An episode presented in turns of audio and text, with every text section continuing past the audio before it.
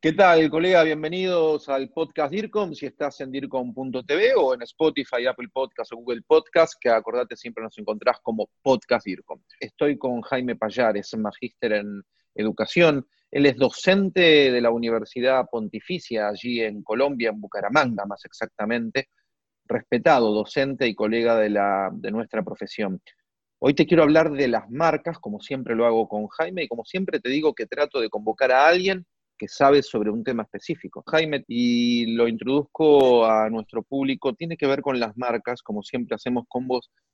Pero mira lo que me pasa, Jaime. Yo me acuerdo hace muchísimos años cuando sale la telefonía celular en Latinoamérica, más que nada, que es de los países que recorro. En Argentina, una de las primeras marcas, si no fue la primera, se llamaba Movicom. Aparecían, para el que no sabe y para si alguno es adolescente y demás, unos eh, celulares nuevos, aparatos que eran como unos ladrillos de construcción, que había que cargarlos casi con dos manos y demás, etcétera. Recién comenzaba todo. El tema, Jaime, es que cuando uno decía si tenías teléfono celular, te decían, tenés Movicom. Movicom, marca que hoy ya no existe, era la marca que te cuento que, que saca, creo que fue la primera, el aparato telefónico. Entonces todo el mundo asimiló, y acá voy con esto, Jaime, el producto con la marca cuando había otras empresas y al producto se lo llamaban por el nombre de la marca. A ver, te doy otro ejemplo, porque lo que quiero hablar con vos es por qué opinás que pasa esto y demás. Te doy otro ejemplo, ¿no? Que ahí puedo llegar a tener una, explicación, pero después lo debatimos. Eh, no sé, a, una planilla de cálculo u hoja de cálculo, lo que son columnas y filas, que comúnmente, y ya seguramente lo estará pensando quien nos escucha y nos ve, le llamas Excel. Pero Jaime, Excel o Excel es una marca comercial también. Una marca, unidad de negocio de otra empresa madre americana, de, Norteamérica, que se llama Microsoft. Ahora, Jaime, ¿por qué? Y te podríamos dar otros ejemplos y a nuestros usuarios, y te invito a que los escribas y los comentes, eh, deben tener muchísimos más ejemplos, y si conoces de algún estudio también te invito a que lo digas.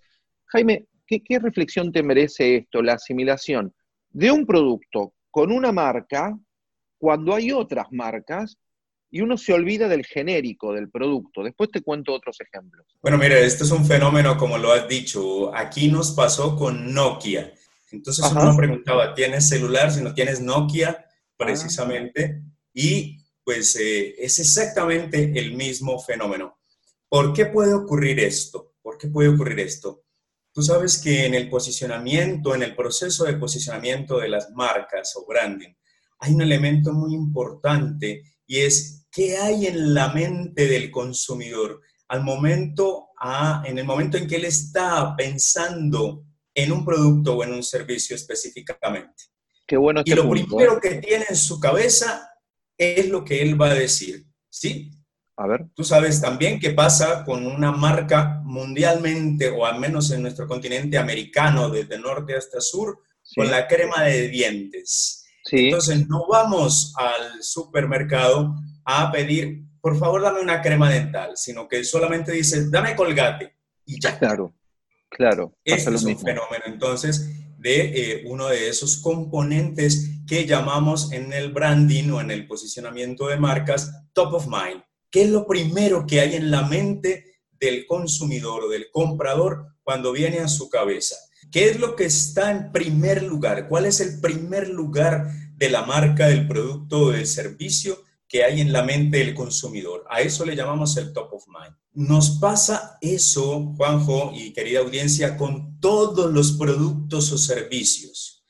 Seguramente las amas de casa, por ejemplo, y cuando hablábamos previamente para preparar este, este encuentro, Juanjo, me contabas lo mismo de una marca de leche, ¿verdad? Y seguramente las amas de casa, las señoras, las mamás, van a la tienda, van al súper y no van a decir, por favor, dame una caja de leche, sino dame tal. Tal marca. Eso, ¿verdad? Lo mismo nos pasa con cualquier cosa en cualquier lugar del mundo con las bebidas gaseosas, con los vinos, con el café, con las prendas de vestir, exactamente igual.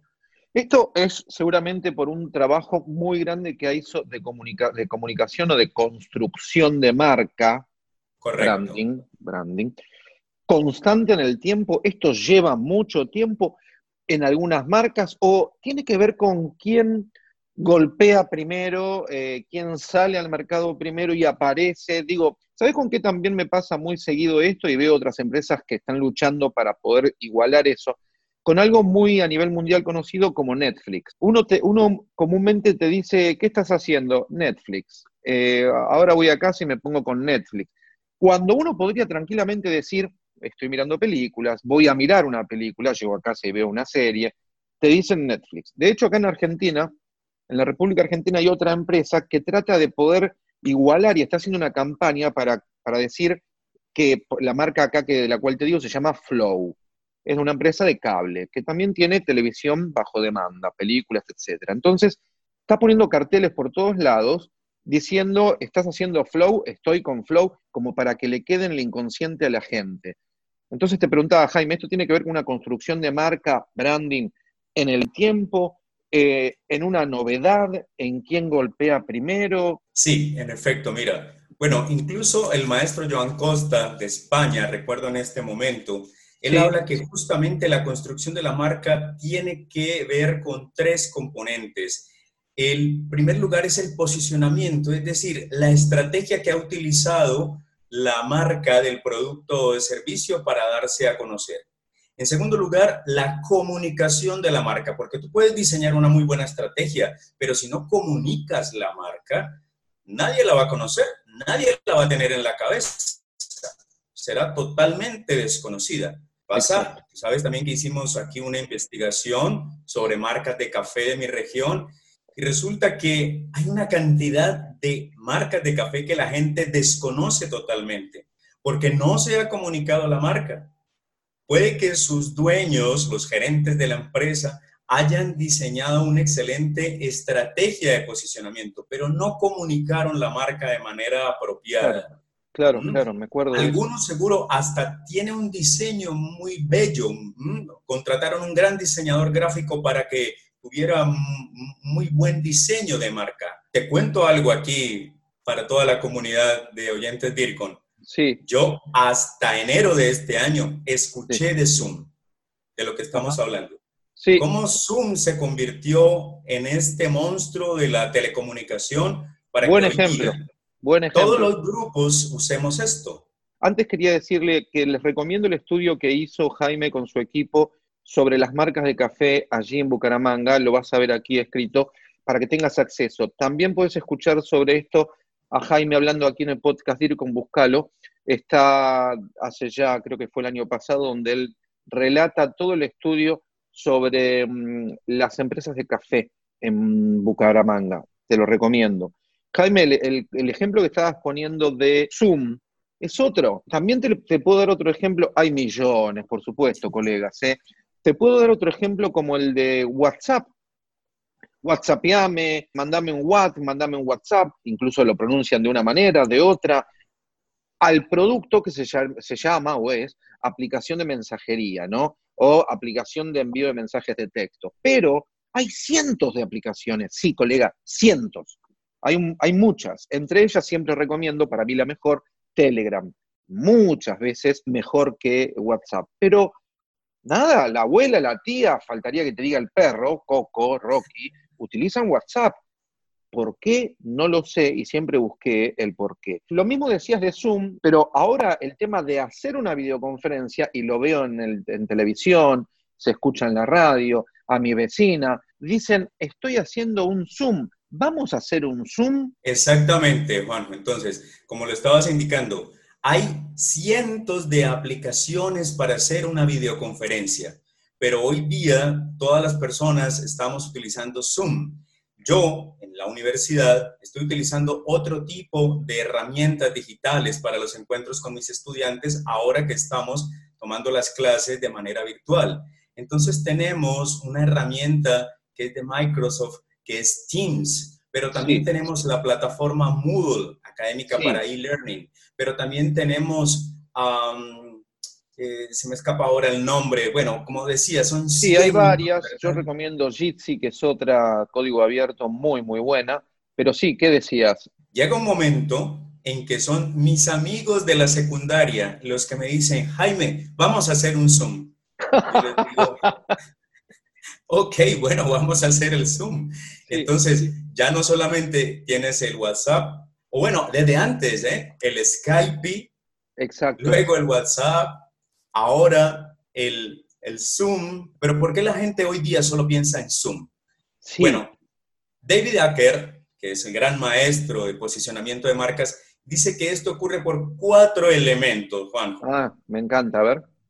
Entonces, en primer lugar, debe haber una conciencia de la marca. Yo no sabía de Zoom hasta este año, hasta enero de este año. No Sí, sabía claro. eso. Como todo el mundo, ¿eh? te cuento que en el mundo era utilizado aproximadamente, de 7 mil y pico de millones de habitantes que tiene el mundo, era utilizado solo por 10 millones. Y desde que apareció la pandemia mundial, la cuarentena, aumentó el 1800 y pico por ciento de su descarga y su utilización. un fenómeno, ¿no? Ya, tú como te has dado cuenta, lo utilizan los, eh, por ejemplo, los coristas de todo el mundo. Yo también canto en un coro. Y ahora el trabajo es, bueno, vamos a cantar cada uno desde su casa a través de Zoom. Pero es, claro, pero esto ocurre porque no solamente hubo una conciencia de marca, sino que aquí viene el segundo elemento y es la lealtad a la marca. Ajá. ¿sí? Que decías, Ajá. conocemos que hay otros, otras aplicaciones para hacer esta videoconferencia, pero me Sí. quedo con Zoom. Sí. ¿Mm? Lealtad, fidelidad, caso, sentido de pertenencia.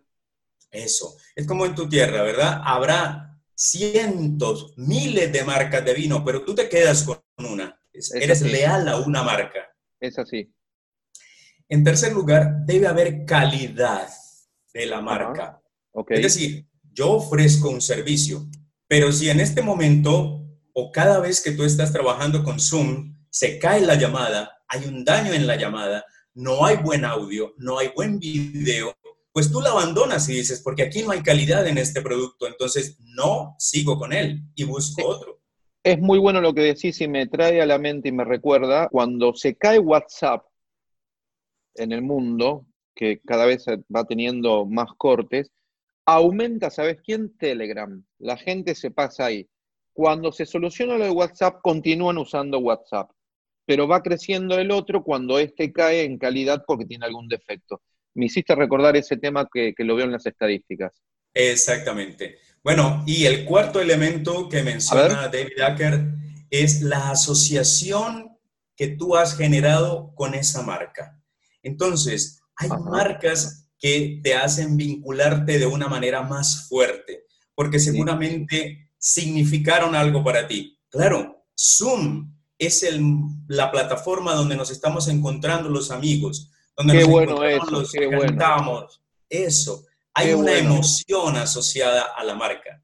hay una emoción, una humanización, es el momento, el recuerdo, el hecho de poder verme a mis familiares, mis seres queridos, solo, eh, a la distancia. Qué bueno ese punto. Me parece que de los cuatro, si bien son necesarios en un branding, en una construcción de marcas, este cuarto, claro, como todo, ¿no? También la comunicación, la publicidad, las campañas, no importa, corpor- corporativas, políticas, siempre se dice que hay que apelar a la emoción, ¿no? Exactamente. Y esto es algo que un colega nuestro, Paul Capriotti, de Argentina, Sí, precisamente. Rosarino, menciona, de la provincia de Santa Fe, sí. Voy a recordar la frase de Paul. Debe Sí. haber una relación personal que el cliente ha creado con la marca. Si la imagen no corresponde a una experiencia gratificante, no hay asociación, no hay vínculo con la marca. Es muy bueno y de paso le mando saludos a Paul, amigo que vive en España hace muchísimos años. Es muy buena esa, esa frase, esa cita de Paul. Entonces, fíjate cómo se ha hecho tan fuerte Zoom, porque lo que hemos asociado con Zoom es el encuentro con nuestros seres queridos, con nuestros familiares que están en sus casas o en otros países. Hay dos rutas para hacerlo. Entonces, tú puedes estudiar tu marca desde lo que haces como emisor de la marca, como quien genera la marca, y tú trazas toda una ruta para el posicionamiento de tu marca, o puedes hacerlo por otro lado, desde cómo lo reciben tus clientes, Ujú. cómo ven tus clientes la marca. Esos son los dos caminos para poder estudiar lo que Paul Capriotti llama la notoriedad de la marca. se dan cuenta en el mercado que existo, se dan cuenta en el mercado que yo estoy destacándome más que otras marcas y eso solamente ocurre cuando tu producto o servicio pasa de ser uno más en el anaquel del supermercado a ser el que todas las personas van a buscar y ni siquiera se fijan en otras. Y lo tomen, claro, claro que sí. Bueno, ese es el trabajo inmenso que hay en toda la trayectoria en cuanto a la construcción de marcas. Yo a veces pongo el ejemplo exacto que vos decís del anaquero, la góndola en un supermercado, supermarket, etcétera, donde hay dos productos de excelente calidad, igual precio, reconocidos, pero uno hace medio paso para atrás y toma uno de los dos y a veces no se lo pregunta por qué es, cuando, como te decía antes, dos calidades excelentes y dos precios iguales. Pero tiene que ver con todo esto que nos está explicando Jaime, con toda una construcción, con los cuatro puntos muy bien detallados que hizo. Juanjo, aquí estamos siempre para servir, dispuestos para los encuentros, para compartir con todos los profesionales y con toda la comunidad de Grupo DIRCOM, de universitarios, por supuesto, que sé que están escuchando estos materiales, que son muy importantes para todos, para todos los empresarios que en este momento están haciendo su e-commerce y sus ventas precisamente por redes sociales y que tienen que conocer la teoría también de cómo se hace el posicionamiento de marca. Te mando un muy fuerte abrazo, DIRCOM, mucha pasión por la comunicación como siempre la tenés y nos estamos viendo muy pronto, Jaime. Claro que sí, Juanjo. Muchísimas gracias por la invitación. Esto fue el podcast DIRCOM, pasión por la comunicación y la gestión. Grupo DIRCOM. Hablamos de comunicación en español. Hasta la próxima.